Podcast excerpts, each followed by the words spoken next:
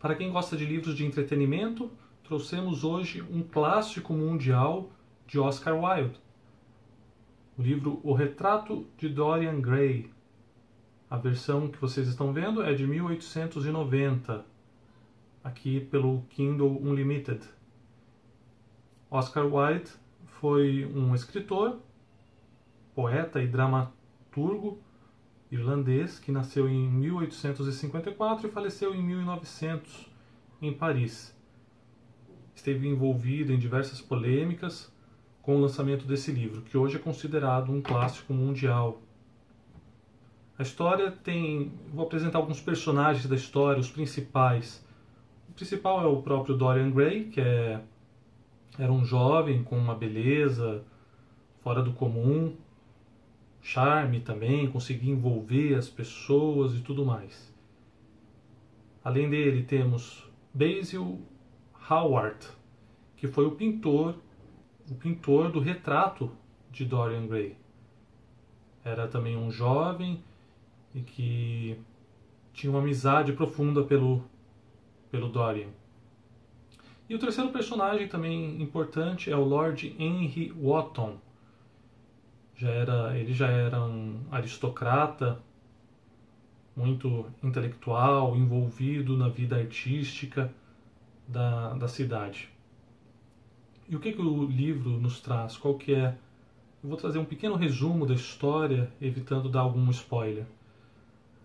A ideia principal é a respeito do de Dorian e sua beleza e seu charme que hipnotizam todo mundo começo da, do, do, livro nos traz uma conversa entre Basil e o Lord Henry, justamente a respeito do Dorian, pois o Basil estava estava finalizando uma pintura de, de Dorian.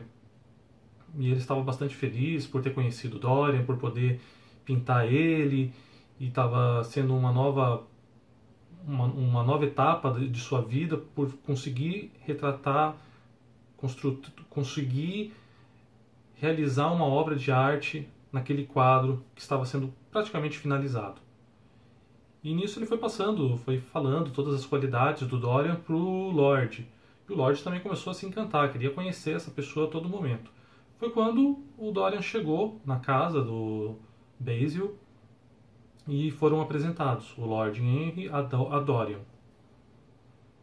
É, nesse momento, o Lord Henry já começa a conversar muito com, o com Dorian e exaltá-lo devido à sua beleza, devido à sua jovialidade, que ele deveria aproveitar a vida, tinha muito que viver, não podia perder esse momento. E foi inflando né, o ego do, do Dorian que já estava ficando todo satisfeito por causa dos elogios que estavam sendo, estavam sendo direcionados a ele. Então, o pintor Basil foi terminar a sua pintura, ele conseguiu terminar e nesse momento ele mostrou tanto para o Dorian quanto para o Lord Henry. Os dois, juntamente com o pintor, ficaram totalmente fascinados com a pintura, falaram que era uma obra de arte que retratava fielmente a beleza e a jovialidade de Dorian Gray. Dorian Gray nesse momento já estava como que se como que anestesiado por toda toda essa essa pompa, todo, todos esses elogios que estava recebendo, concluiu no momento que viu aquela pintura que ela era um retrato dele, um retrato perfeito dele, só que tinha um problema naquele momento. Ele percebeu que ele iria envelhecer, ele iria, ele não, não iria ficar como a pintura.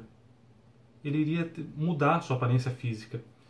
E isso deixou ele bastante abalado. Então ele fez um, um desejo, um pedido naquele momento, falando que poderia dar, dar tudo para manter a beleza e a juventude que estava naquela naquela figura, naquele retrato e que o retrato poderia pegar as, a, a velhice, a feiura que porventura viesse ocorrer nele.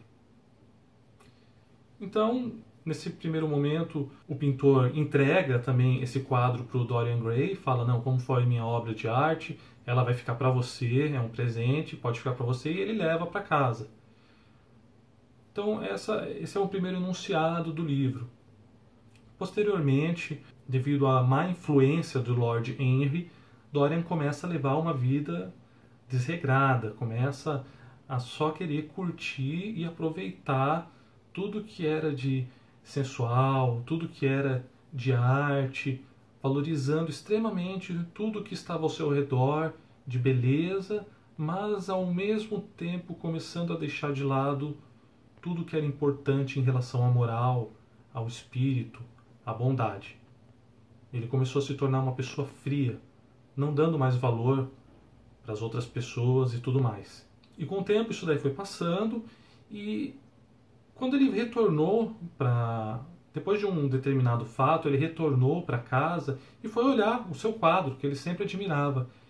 E ele já percebeu que estava ocorrendo uma pequena mudança no quadro.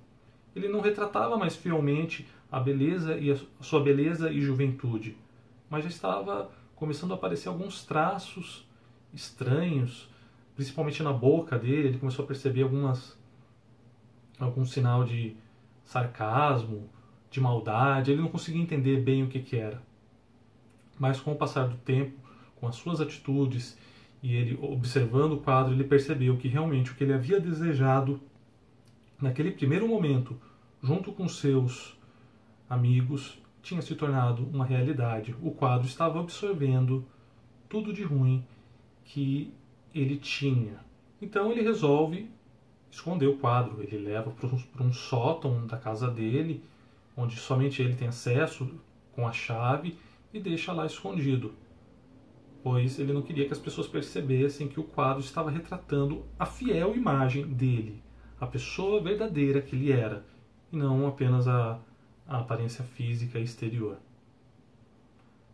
Mais para frente no livro, ele também ele resolve mudar o seu modo de ser para tentar se tornar uma pessoa melhor, mudando o seu interior, mudando o modo como fala e lida com as pessoas. Ele acredita que realmente ele mudou.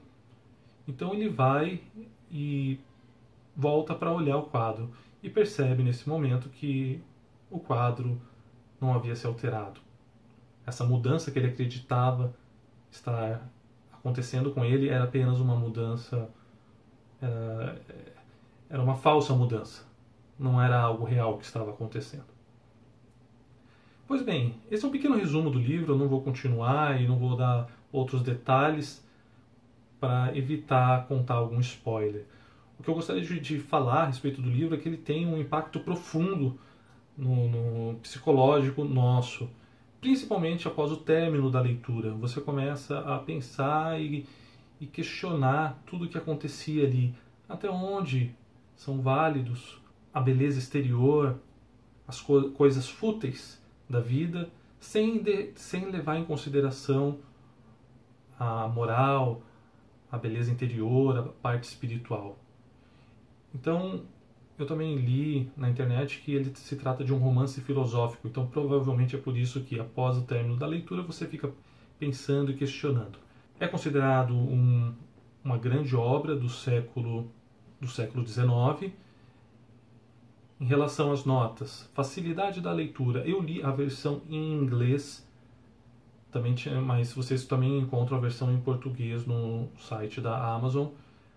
A versão em inglês eu vou, tá, vou dar uma nota de 4 estrelas. Em relação ao conhecimento, eu vou dar também 4 estrelas, é um clássico. E a última nota referente a entretenimento, eu vou dar cinco estrelas. O livro traz algumas, algumas cenas, algumas pa passagens bastante emblemáticas que, quando vocês terminam de ler, fazem vocês ficar pensando e querendo entender melhor o que, que aconteceu e bom leiam que daí vocês podem tirar as conclusões por conta própria. A nota final do livro é quatro estrelas é recomendado para todos que queiram entender a respeito do de qual era também a, a visão do mundo, principalmente pelos aristocratas, por todas as pessoas que tinham dinheiro no século XIX e também para entender um clássico mundial que retrata, talvez de certo modo, muito bem algumas realidades. Tudo bem, pessoal? É isso aí. Um grande abraço